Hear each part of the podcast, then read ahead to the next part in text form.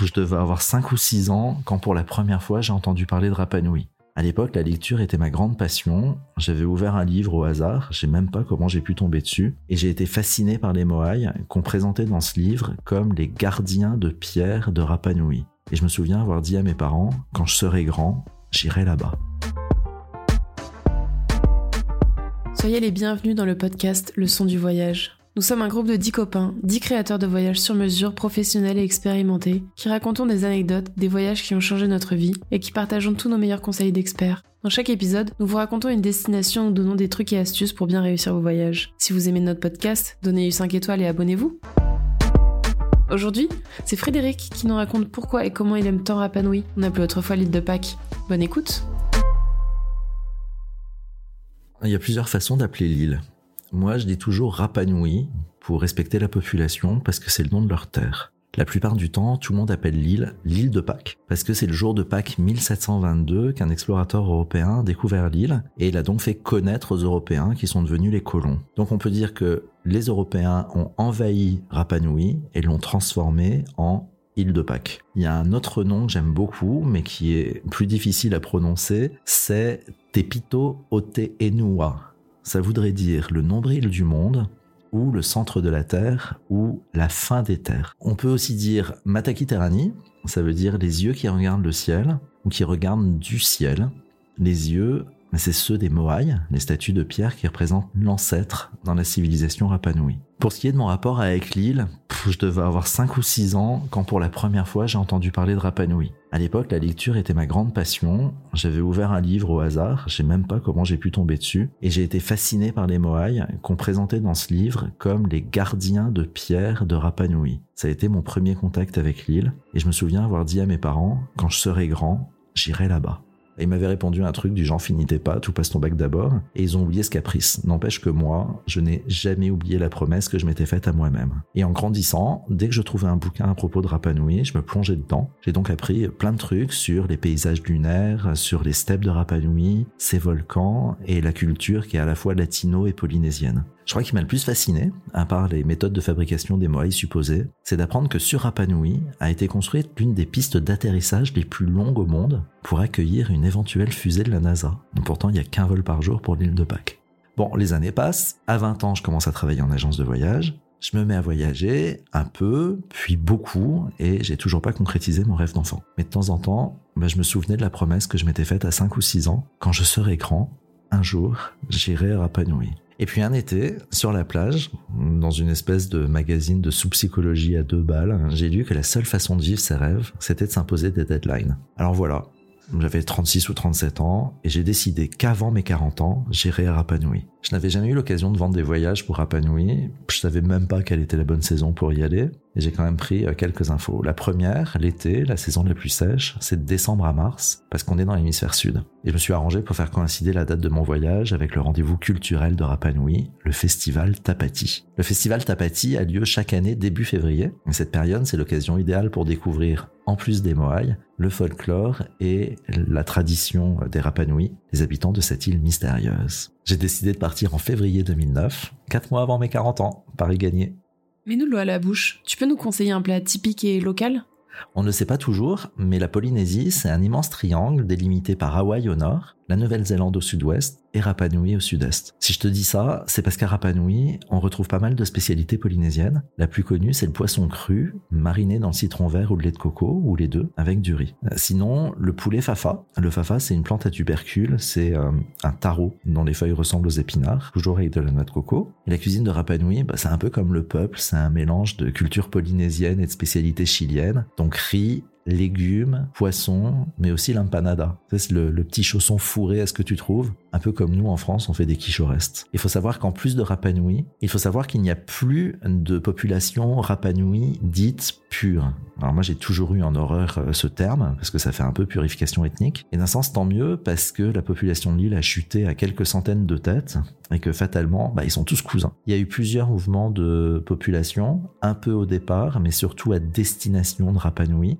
Donc euh, les descendants du peuple indigène ont eu des enfants, surtout avec des Tahitiens, des Marquisiens, les habitants des îles Marquises, et plus récemment avec des Chiliens et des Européens.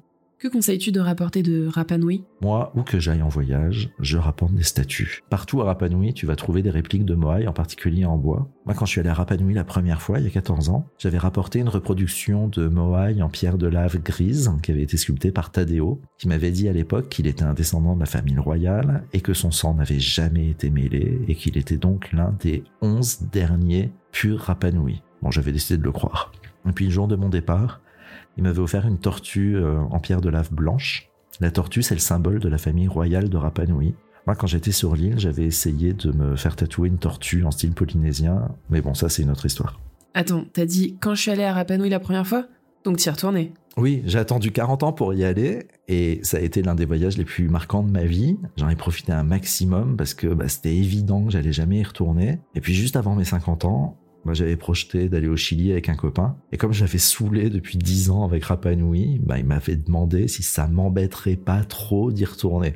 À ton avis, ça m'embêtait? Hmm, J'imagine que non. Bah t'imagines bien. Ok, mon deuxième voyage a été un peu moins riche en émotions que le premier, mais je sais pas s'il y a dans l'air à Rapa Nui moi, je suis d'habitude hyper cartésien, mais j'ai un truc avec cette terre. J'ai l'impression qu'elle m'appelle, que le destin ou une force supérieure m'attire. Alors on dit jamais 203, et je me dis que j'y retournerai peut-être un jour, au moins pour revoir le Moai qui m'a adopté.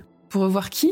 Ouais, c'est pas facile à expliquer. Mon guide euh, m'avait raconté que si t'as attendu longtemps pour aller à Rapanui, le premier Moai devant lequel tu t'arrêtes décide de la relation qu'il va avoir avec toi et donc de la relation que l'île va avoir avec toi. Tu vas croire que je suis absolument taré, mais euh, j'ai entendu ce Moai me dire que j'étais le bienvenu et il m'a fait un clin d'œil. Et puis la nuit d'après, il est venu dans mes rêves et il m'a dit qu'il avait apprécié que j'aille dans l'intérieur de l'île pour aller à sa rencontre, parce que la plupart des voyageurs, ils choisissent l'un des Moai de taille dans le village parce que c'est le plus facile. Explique-nous comment tu conseilles de découvrir Rapa Nui. Bah, comme je te disais, Rapa Nui, c'est vraiment milieu de nulle part. L'île habitée la plus proche, c'est Pitcairn, qui est à plus de 2000 km. Et encore, quand je dis habité, il y a genre 50 habitants à Pitcairn. C'est pratiquement tous des descendants des mutins du Bounty et de leurs femmes euh, polynésiennes qu'ils ont enlevées. Et ils ont travaillé à Pitcairn, une île vierge à recoloniser. Sinon, Rapa Nui est à 3500 km des côtes chiliennes et à à peu près 4200 km à l'est-sud-est de Tahiti. D'ailleurs, avant, il y avait un vol par semaine entre Rapa Nui et Tahiti. Et c'est bien dommage, mais ce vol a été interrompu avec la crise sanitaire en 2020. Il a jamais repris on espère qu'il sera à nouveau reprogrammé, mais on sait vraiment pas quand, on n'a aucune date pour le redémarrage éventuel des opérations. En général, Rapa Nui n'est pas un but unique de voyage. La plupart du temps, tu voyages à Rapa Nui avant ou après un voyage en Amérique du Sud.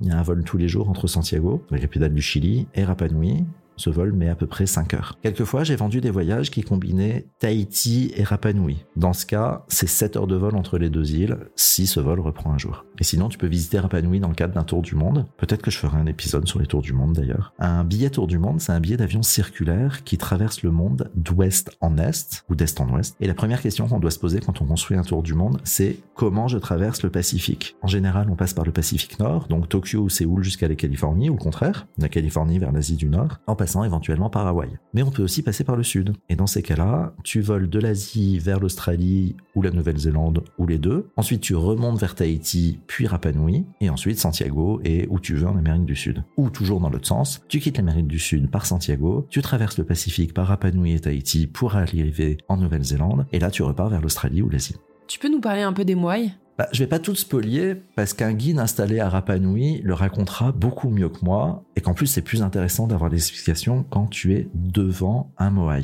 Les moai, pour faire simple, ce sont des statues monumentales qui représentent l'esprit des ancêtres. Ce qu'on sait, c'est qu'ils ont été sculptés et érigés entre le 13e et le 15e siècle et toute la vie de Rapa Nui à cette époque était organisée autour de cette espèce de challenge, mettre des moai partout sur l'île. Une fois que les moai étaient sculptés, on les posait sur des rahus, des espèces de plateformes, et on les regroupait pour faire des alignements. Au centre de l'île, il y a sept moai, les moai d'Akivi qui regardent la mer, mais partout ailleurs sur Rapa Nui, tous les moai tournent le dos au Pacifique. Les moai sont construits en roche volcanique, ils font entre 2,50 m et 9 mètres, ils pèsent en général euh, à peu près 10-15 tonnes, mais le plus gros fait 86 tonnes. Il est sur le site de Tongariki, euh, juste en dessous de la carrière des moai. Les moai avaient des yeux blancs qui étaient faits en corail, et certains sont recouverts d'une coiffe qu'on appelle le pouka euh, ce pukao, il est fait de tuf rouge et rien que la coiffe peut peser plusieurs tonnes. Alors on dit que les, les euh, ont été euh, taillés dans la carrière des chapeaux, l'endroit où on trouvait le tuf rouge, mais on pense que ça représentait pas des chapeaux, mais plutôt des cheveux, les cheveux des Moai. Il y a presque 1000 Moai entiers sur l'île, donc 400 sont debout, et on n'a jamais compté les Moai qui étaient cassés. Les Européens sont arrivés à Rapa Nui, donc 1722, je te rappelle. La plupart des Moai étaient vraiment cassés, renversés, en très mauvais état. On pense que c'est à cause des tremblements de terre et des tsunamis, mais aussi sans doute à cause des troubles sociaux qui ont eu lieu sur l'île, parce que la population a surexploité la terre et ses ressources. Et il y a même une théorie qui dit que les Rapanui auraient fait un éco-suicide, c'est-à-dire qu'ils ont fait exprès d'exploiter la terre pour faire chuter leur civilisation. La surexploitation de la terre et de ses ressources, bah c'est par exemple parce qu'ils ont abattu beaucoup d'arbres pour transporter les Moai et les forêts ont été complètement détruites. Et comme il n'y avait plus de bois, on pouvait plus construire de bateaux et les Rapanui ont considéré que les Moai les avaient enfermés sur l'île. Il y a une autre théorie qui dit que les explorateurs polynésiens sont venus avec des rats et que les rats ont rongé les palmiers et qu'à cause d'eux, bah on n'a pas pu exploiter de cordes sur l'île parce que les cordes venaient des palmiers. Alors on n'a pas d'écrit exploitable avant le XVIIIe siècle parce que personne n'a déchiffré la langue rapanui. Donc toutes ces histoires, elles ont été racontées oralement et elles ont sans doute été déformées. En tout cas, on sait dans l'histoire récente que le 22 mai 1960, il y a eu un tsunami à Tongariki qui a fait chuter les 15 plus grands Moai. Et dans les années 90, c'est une entreprise japonaise, Tadano, une boîte qui construit des grues énormes, qui a redressé les Moai de Tongariki. Et j'adore leur slogan qui est On peut tout redresser, même l'histoire. On saura sans doute jamais ce qui s'est passé exactement, mais au fil du temps, on apprend plein de choses. Par exemple, en février 2023, on sait dire si c'est récent, on a découvert un nouveau Moai à l'intérieur du cratère du volcan Ranuraraku. Ce Moai, il fait 1m60, il est euh, parfaitement conservé, très joliment taillé, il est complet, et il est couché sur le côté. À mon avis, on n'est pas au bout de nos surprises.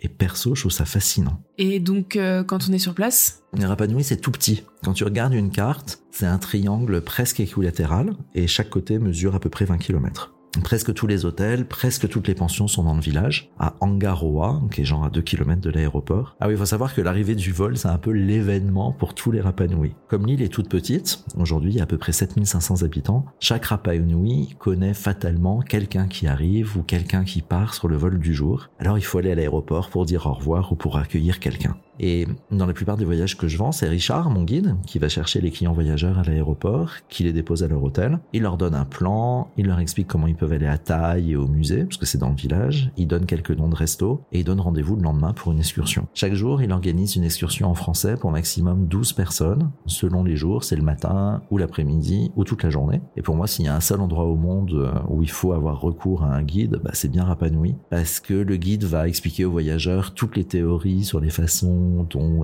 pu être construits les Moai. Et comme Richard vit à Rapa Nui depuis pratiquement 40 ans, connaît l'île comme sa poche et il peut répondre à toutes les questions possibles et imaginables. Sinon, pour les amoureux de la nature, on peut faire une balade à cheval, on peut aussi circuler à vélo. On a beau être sur une petite île, bah, ça monte et ça descend. Ou faire de la plongée sous-marine. On peut même voir des Moai sous l'eau. Ok, sinon on peut parler pratique. Combien d'heures de vol depuis la France? Il y a un vol tous les jours entre Santiago et Rapa Nui, il met 5 heures dans chaque sens. Et comme le vol part le matin de Santiago et rentre le soir à Santiago, on est obligé de dormir avant et après son voyage à Rapa Nui. Alors avant d'aller à Rapa Nui, bah, faut aller à Santiago. Le vol direct d'Air France, qui est quotidien, dure à peu près 14 heures. Donc pour résumer, je te dirais qu'on va pas pour 3 jours à Rapa Nui depuis la France. Et, euh, et, quand on va à Rapa Nui, en général, on va aussi ailleurs dans le même voyage, donc en Amérique du Sud ou en Polynésie. Et j'ai pas trop parlé à nouveau du vol Rapa Nui Tahiti parce qu'on sait pas s'y reprendra un jour, mais j'adorerais. Puis quand même, je suis obligé de te parler de ce qu'on appelle les croisières aériennes. C'est un type d'offre qu'on retrouve de plus en plus en Europe où un tour opérateur affrète un jet, à peu près 100 places, pour 2, 3, 4 semaines et fait le tour du monde en une petite dizaine d'étapes de quelques jours. Et avec ce type de programme, comme l'avion est mis à disposition de l'organisateur du tour du monde, bah, tu peux mettre en place un vol entre deux destinations, n'importe lesquelles, et même s'il n'y a pas de vol régulier. Tous les ans, il y a des croisières aériennes qui passent par Rapa Nui, parce qu'il faut avouer que c'est bien pratique pour couper la traversée du Pacifique. Et donc, tu peux avoir des vols Rio Rapa Nui, Machu Picchu Rapa Nui, Iguazu Rapa Nui. Et il y a un décalage horaire? Bah pas tant que ça, il y a 6 heures de décalage entre la France et Rapa Nui, 5 heures entre Tahiti et Rapa Nui, et seulement 2 heures entre Rapa Nui et Santiago. Ce qu'il faut savoir, c'est qu'il devrait avoir beaucoup plus, mais que Rapa Nui a un peu triché pour ne pas être trop en décalage par rapport à l'administration chilienne. Ok, c'est quoi la meilleure saison?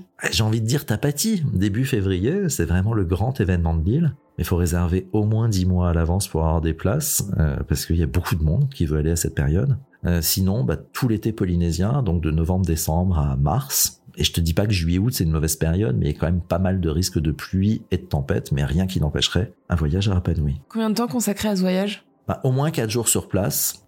Déjà parce qu'il faut rentabiliser le vol. Il y a des gens qui vont à pour 2 jours, mais je trouve qu'il faut vraiment prendre le temps de découvrir les gens dans la petite ville d'Angaroa, euh, de dévorer toute la documentation qui est dans le petit musée, euh, mais ça c'est mon côté euh, staganoviste peut-être, de contempler les moaïs qui sont tous différents. Je vais te citer les moaïs de Taï dans le village, dont le seul qui a encore des yeux en pierre de corail.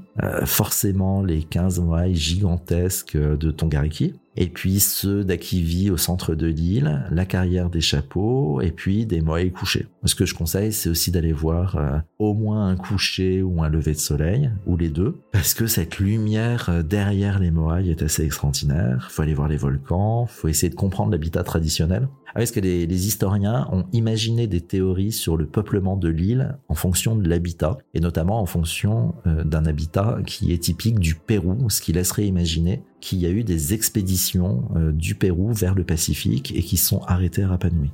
Et le budget à prévoir? Bah, bon budget. D'abord, euh, le billet d'avion coûte cher, on va pas se mentir. Euh, en particulier, si tu achètes juste l'aller-retour entre Santiago et Rapa Nui, là, c'est vraiment rare de trouver des billets à moins de 1000 euros aller-retour. Après, être créateur de voyage, bah, c'est un métier. Parce que si tu achètes un billet sur la compagnie chilienne depuis l'Europe jusqu'à Rapa Nui, bah, tu as le droit de t'arrêter à Santiago et donc où tu veux à l'intérieur du Chili. Et dans ces cas-là, la partie du vol entre Santiago et Rapa Nui coûte même pas la moitié de ces 1000 euros. La condition obligatoire, c'est de tout émettre sur un même billet. Ok, c'est un peu technique, mais moi je sais faire. Ok, et sur place? Pour une petite chambre dans une pension, c'est minimum 150 euros pour deux, pour une nuit. Et pour avoir des hôtels avec du charme, euh, pas trop kitsch, c'est au moins 300 euros et ça peut monter très très cher dans les hôtels de luxe et en haute saison. Donc euh, Noël et Tapati. Après, les excursions que je propose avec Richard, euh, mon guide préféré, elles sont vraiment pas chères. Un repas simple au resto, c'est minimum 50 euros. Donc on va essayer d'aller au resto juste une fois par jour hein, et de manger plutôt une salade ou une empanada sur le pouce pour l'autre repas. Il faut savoir que jusqu'à présent, il n'y avait pas grand chose qui poussait à Rapa Nui.